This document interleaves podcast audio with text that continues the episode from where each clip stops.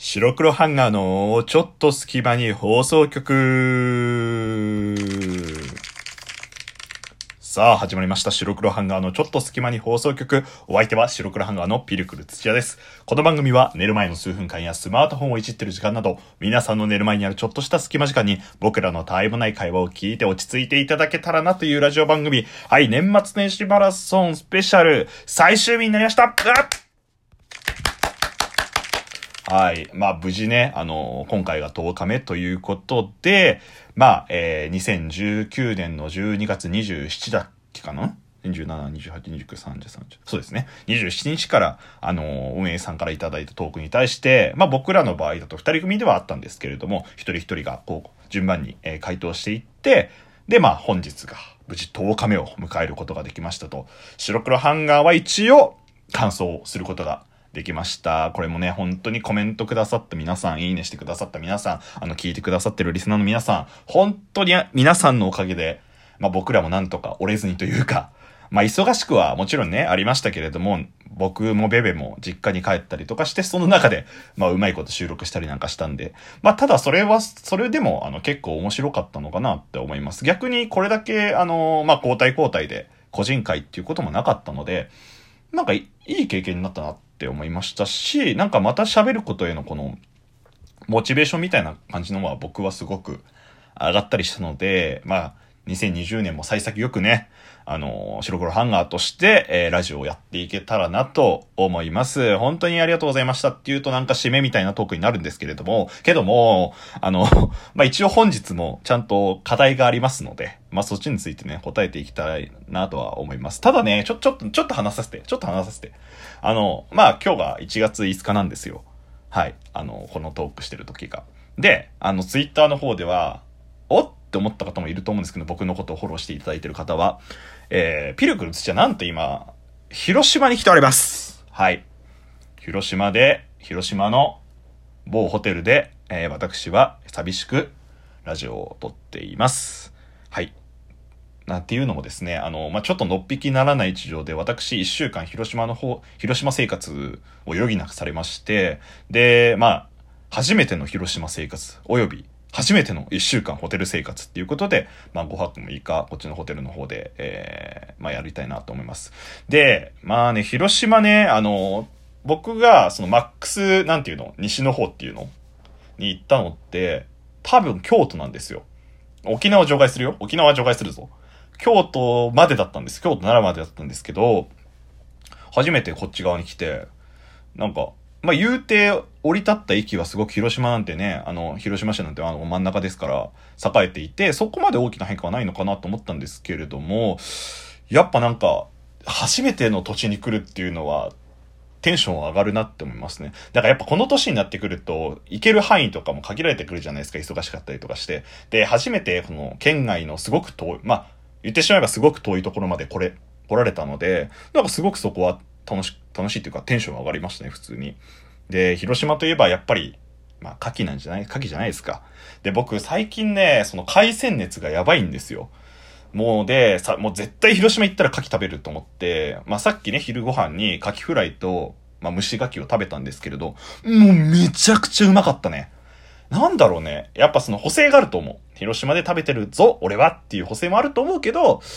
やっぱうまかったな。蒸し牡蠣って多分僕初めて食べたんですけれども、めちゃめちゃうまかったです。なんて言うんだろう。この、だから、なんとか、このいる期間に生牡蠣も、えーもう腐るほど食べたいなって思いましたね。今まで僕の大好物って甘エビと生エビだったんですけれども、そこに、あの、牡蠣料理っていうのがズガーンってこう入ってきた感じですね。はい、もう、2020年は牡蠣いっぱい食べたいなって思います。で、広島のね、東照、広島東照宮っていうところ、広島駅の近くなんですけど、ここで初詣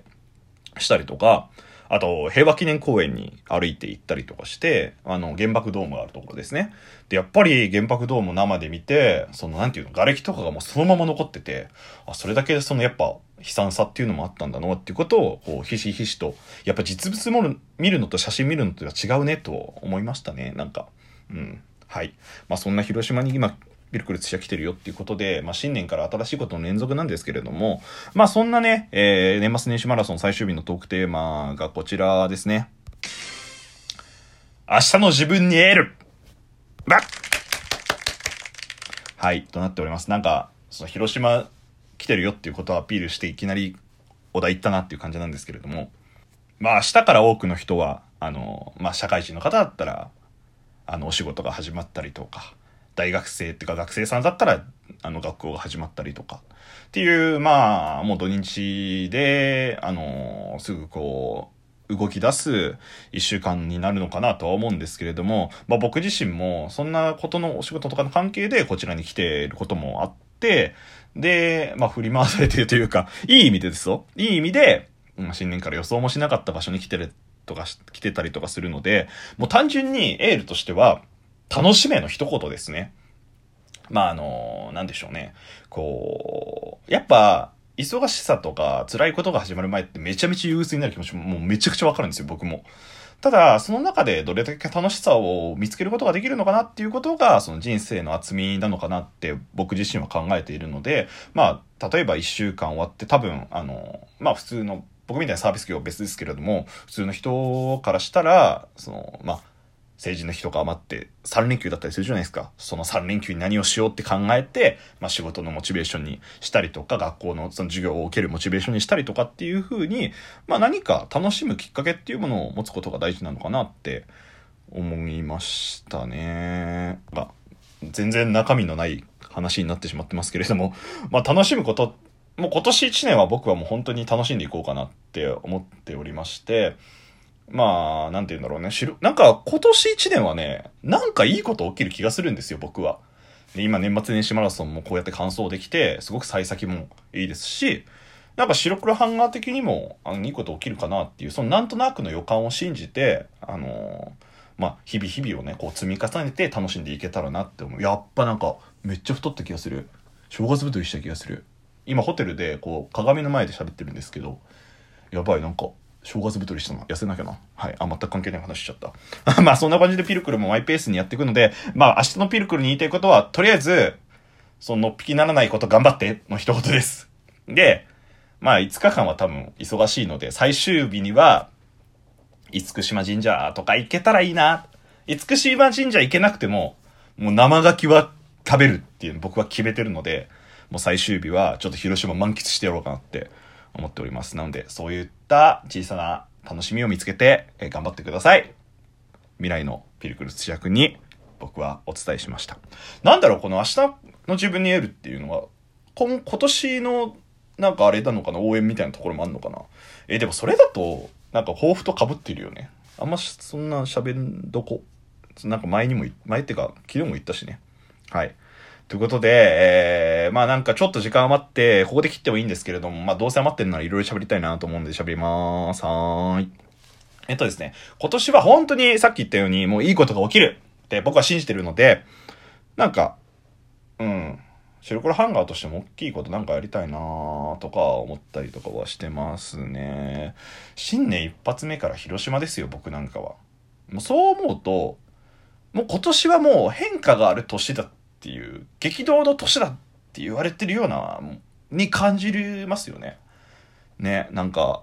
だって想像してなかったもん僕はここにいるっていうこと広島にいるっていうことも。なんだろうねだからなそこの中でどれだけ動けるかとか僕だってなんかもうすぐ帰ってやろうかなと思ったんですよ。ただややっぱ来ちゃうとさまあ、どうせだったらなんか楽しいことっていうか、まあ多分、一生でさ、もう多分、そんな濃いんやん、多分広島っていうのはね。わからないけど。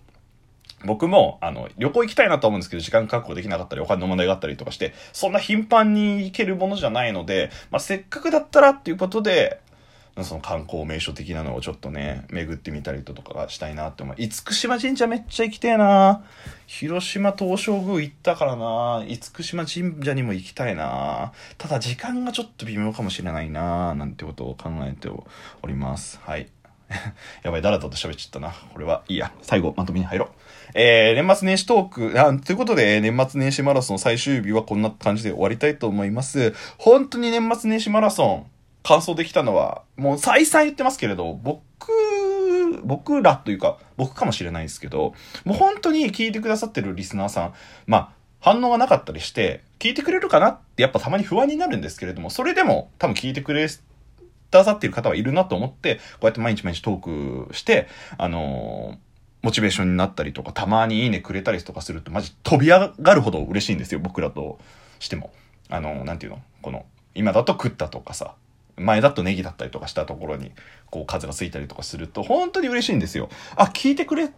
てるんだ。それが何人かわかんないし、そういう、あの、ラジオトークはそういう仕組みで僕はそれでもいいと思ってるんですけれども、ただ、その中で、あ、一人でもこのトークを聞いて、ちょっといいねって思ってくれたっていうことが分かるっていうのは、僕らにとってすごくモチベーション、僕らっていうか僕にとってすごくモチベーションになってるので、なんか普通にありがとうございます。そして反応はしてなかったけど聞いてくださってるっていう方も絶対いると信じてるので、そういう方に対しても本当にありがとうございました。皆さんのおかげで2020年、えー、最初のラジオトークの企画である年末年始マラソン白黒ハンガーを無事完走することができました。まああとはやっぱり相方のベベですね、ちょっと迷惑かけちゃったりとか、僕は新年会の時頼んだりとかもしたので、そういうところで支えていただいたので、ベベもありがとうっていう感じですね。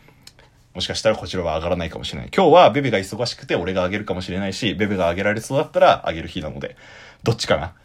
これはもしかしたら、いつか何かで話すかもしれません。はい。ということで、えー、新年2020年も白黒ハンガーは、えー、頑張っていきます。本当に年末年始マラソンを支えてくださった皆さんありがとうございました。これにて、白黒ハンガーのちょっと隙間に放送局年末年始マラソン、締めさせていただきます。まあ、この後、えー、ね、あの、僕が広島にいる関係上に、あの、ちょっと、白黒ハンガーはちょっと遅めの、あの、なんだっけ、ちょっと遅めの正月休みをいただきたいと思いますので、ちょっとだけね、更新が不定期になっちゃうかもしれないんですけれども、まあ僕とかベベが、例えば個人会とかでこれあげたいなっていうのをちょくちょく、もしかしたらあげるかもしれないんで、そちらも聞いていただけたらなと思います。本当にありがとうございました。えー、お相手は白黒ハンガーのピルクル土屋でした。じゃあねー